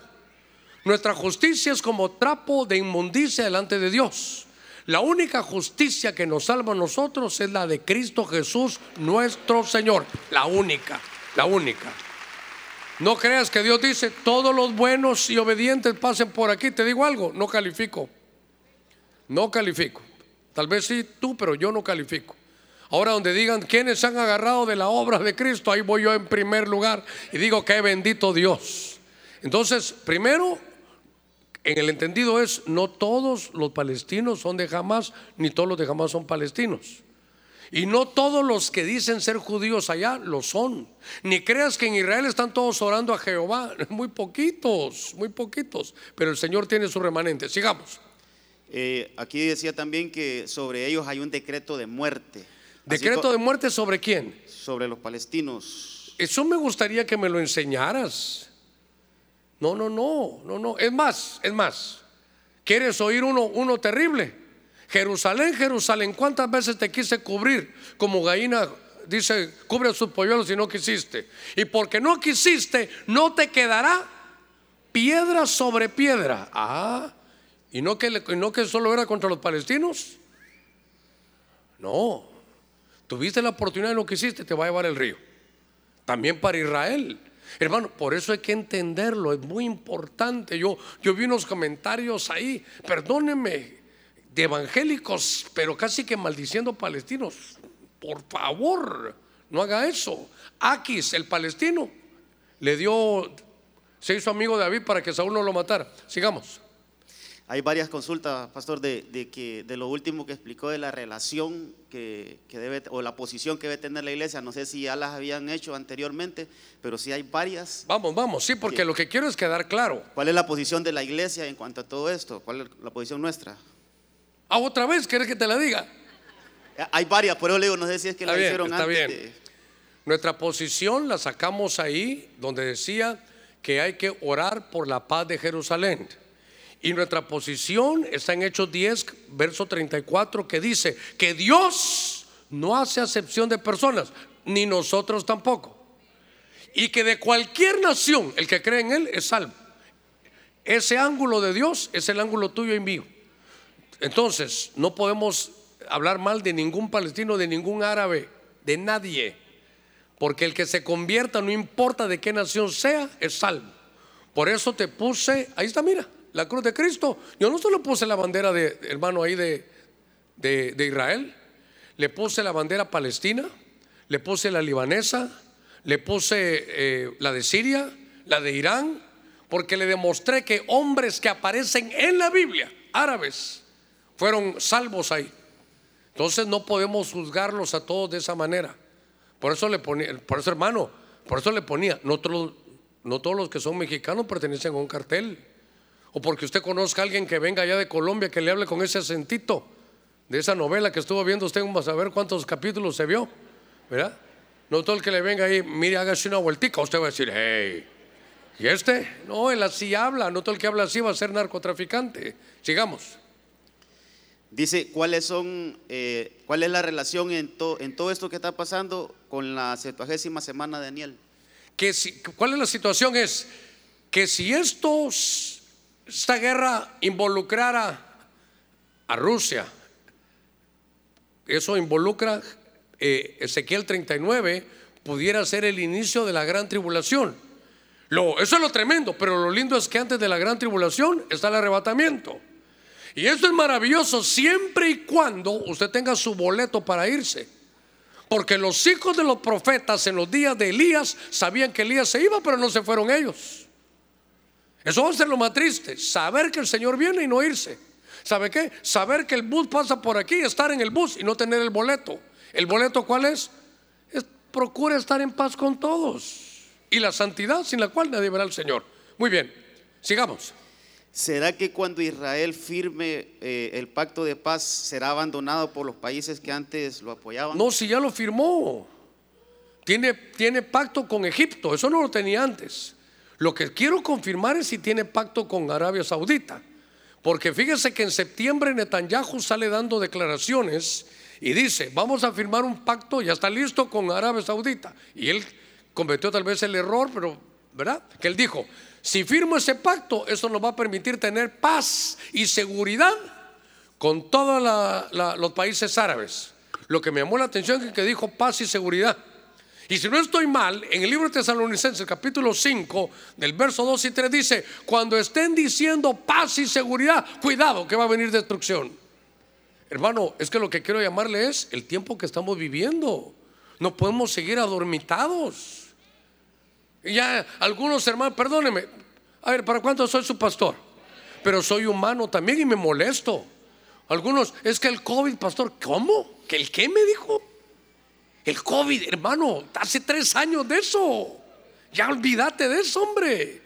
Es como que alguien minera, hay pastores que la peste negra de España de 1800, ya pasó eso. Ya estuvo. Deja el pasado. Lo que pasa es que te quedaste aburrido, ahí te, te, enfriaste, mejor decir, pastor, ore por mí, me enfrié. Me enfrié, pastor, me acostumbré. Y por eso dije yo, esto ahí lo editan. ¿No será que por eso no hay canal de televisión? De repente dijo el Señor, esto debe ser, sí. Yo extendiéndome, araganotes ahí tira. Yo quiero el discipulado, pero por Zoom, online. Todo tiene su tiempo, ¿eh? ¿eh? Pastor, yo quiero los cultos online. Ojalá que cuando venga el arrebatamiento no sea online también. No, hay que volver al hermano, hay que volver, hay que tomar la fuerza de nuevo, si es tiempo final. A ver, démosle palmas fuertes a nuestro Señor. A su nombre, a su nombre, a su nombre. Ah, gloria a Dios. A ver, ¿qué más tenemos? Ya me alegré, ya los desperté a todos. Dice esta, Dios hizo promesa para Ismael también. ¿Cuál sería el territorio de los ismaelitas hoy en día? ¿Será que Dios se olvidó de la herencia que hizo a los palestinos? Solo no, porque son palestinos. hombre, papito, Dios es bueno. Mira, mira, te voy a explicar. A ver, te lo voy a explicar en tres facetas. Dios tiene que ver con la iglesia, Israel y las naciones. Muy bien. Cuando esto venga, lo primero que va a pasar es que la iglesia, los que tengan su boleto de paz y santidad, nos vamos en el arrebatamiento. Primera Tesalonicenses capítulo 4 del 13 al 17. Una vez la iglesia se va, Romanos 11, 25 y Daniel 9, 24 y 27, comienza la gran tribulación. Siete años. Lucas 21, 25. Cuando en esos tiempos hermano, el anticristo se quite su, antifaz y se empieza a perseguir a Israel, los va a rodear y va a convencer a todas las naciones que lo rodeen. Cuando eso suceda, Zacarías 12:3, que también se lo puse ahí, cuando vayan a destruir a Israel todas las naciones, entonces el Señor viene, todo ojo le verá, y viene a pelear en Armagedón y vence a las naciones. Cuando los de Israel lo vean, dirán: Este sí es nuestro Mesías.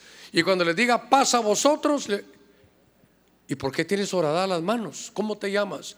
Yo soy Yeshua. Ay, entonces los evangélicos tenían razón. Sí, pero era su tiempo. Entonces ahí reconocen y entonces, hermano, reconocen a su Mesías y entonces ese revolcón de Génesis 32 los cambia. Y hasta ahora sí reconocen al Mesías. Muy bien. Y las naciones, entonces viene el juicio de las naciones, está, Cristo y hay ovejas y cabritos. Dice juicio de las naciones. ¿Quiénes entran en las naciones? Guatemala, Salvador, Honduras, Nicaragua, Costa Rica, el Líbano, Palestina, Perú, ahí están. Entonces, lo que de las naciones reconozcan al Mesías, benditos entren al reino mi Padre. ¿Qué reino? Mil años, reino milenial. Y ustedes que no quieren cabritos, ustedes malditos, perdidos al lago de fuego, perdidos. Pero ustedes de todas las naciones, de todas las naciones, a ver, de América, de Europa, de Asia, de África, de Oceanía, de todas las naciones, por el tema, ustedes palestinos que creen, ustedes que han creído, ustedes que como Naamán sirios creyeron, ustedes que como Hiram el persa creyeron, todos ustedes entren al reino. Aquí vamos a vivir en paz. Israel, las naciones y la iglesia que se fue antes. Sigamos. Eh, dice Qué bueno que, pregunten, me encanta que pregunten. ¿Qué participación tienen las otras creaciones en estos eventos? No, las otras creaciones ah, no tendrán participación ahí, pero, pero le, voy a, le voy a dar un adelanto, le voy a dar un adelanto. Entonces, ¿se recuerda? Mire pues, arrebatamiento, luego Israel al final en Armagedón, descubren a su Mesías, luego el juicio de las naciones, y aquí vienen un reino que es milenial. Cuando se acaban los mil años, entonces se desata Satanás, que estuvo atado por mil años en el abismo, y provoca una división a pesar de todo. Y dice la Biblia en Isaías 13 que vienen de, los confines del universo va a ser una batalla de todos los de la luz contra todos los de tinieblas. Ahí sí entran otras creaciones, caídas. Esa va a ser la última guerra, porque entonces después de este reino milenial y esta batalla cósmica, ¿qué viene? Eternidad futura. Así se acabó. Muy bien, ya, ya le adelanté algún otro estudio que vamos a hacer. ¿Qué más tenemos? Eh, dice esta, ¿en qué momento aparecerá el anticristo en este conflicto? ¿En qué momento aparecerá? El anticristo en este ah, ya, ese ya tiene bigote. Si, si nos tocara ahorita, tiene que venir alguien, cuando esto se puede poner duro y esto puede poner paz. Y entonces va a firmar, no la paz con Egipto ahí, no que la paz entre todos. No más batallas aquí. Y entonces, ¿saben qué, judíos? Hagan ustedes su templo, perfecto y entonces a la mitad de los tres años, como son siete, dice, entra en el lugar santísimo y dice, ¿saben qué? Yo soy Dios. Yo soy Dios. Y entonces los israelitas dicen, no, ¿cómo que yo soy Dios? Y entonces lo rechazan, se quita su careta y comienzan los últimos tres años de gran tribulación, persecución, hasta llevarlos a Armagedón. Ok, sigamos. Dice que están, están buscando la tercera guerra mundial en esto que está pasando o solo es un preámbulo para desviar la atención y preparar a las naciones eh, para dar entrada al anticristo? Para mí la tercera guerra mundial se va a dar, pero hermano, en, en Armagedón. Es que piensen lo que es una tercera guerra mundial. ¿Sabe qué dicen algunos estudiosos? Que una tercera guerra mundial nos llevaría a agarrarnos a al final. ¿Qué significa eso? Destrucción total. Son, todo es nuclear, todo es una destrucción. Para mí, lo que puede ser la tercera guerra mundial va a ser en Armagedón. Sigamos. Todo esto que está pasando Israel tiene que ver con lo que cuando, cuando dice la Biblia que la sangre de, de Jesús iba a caer sobre ellos y que ellos aceptaron esa maldición. La sangre de Jesús ha caído sobre ellos de todos aquellos que lo rechazaron. Por eso es que fueron dispersos. Dijo, la sangre de este justo caiga sobre nosotros y sobre nuestros hijos. Lo negaron, lo negaron, no, no lo recibieron. A lo suyo vino y los suyos no lo recibieron. Sigamos. Esta dice que ISIS hizo un llamado a nivel mundial que, que atacaran a todos los judíos. Es un preámbulo esto de la persecución de la iglesia. Sí, es que es lo que yo le digo. Si esto se convierte en esa situación de que Irán dijo ataquemos, ya sacó su bandera negra ya, es parte de eso. Eh, si se formara eso, pareciera que se... A ver, ¿cómo lo miraría yo? ¿Cómo lo miraría yo? O es la batalla de Gog y Magog, o es el inicio de una situación tan grande que pueden haber una- unas guerras y que alguien venga y diga paz, tranquilos, yo voy a poner paz. Porque antes de que sea Armagedón tiene que haber paz y seguridad. Sigamos. Perdón, y ese que pone la paz van a decir, qué hombre, el único, qué líder. ¿Para qué queremos más presidentes? Este que nos gobierna toda la tierra, el anticristo. Ese es el anticristo. Sigamos.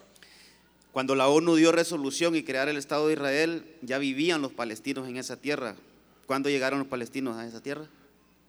No, ahí no vivía nadie, ahí estaba todo, eran, eran pantanos, eran pantanos, solo que llegar, hermano, es que, por lo menos, como estamos viendo de qui- quién pelea, de quién es la tierra, cuando vemos esto, hay que ver qué es lo que Dios repartió a Israel.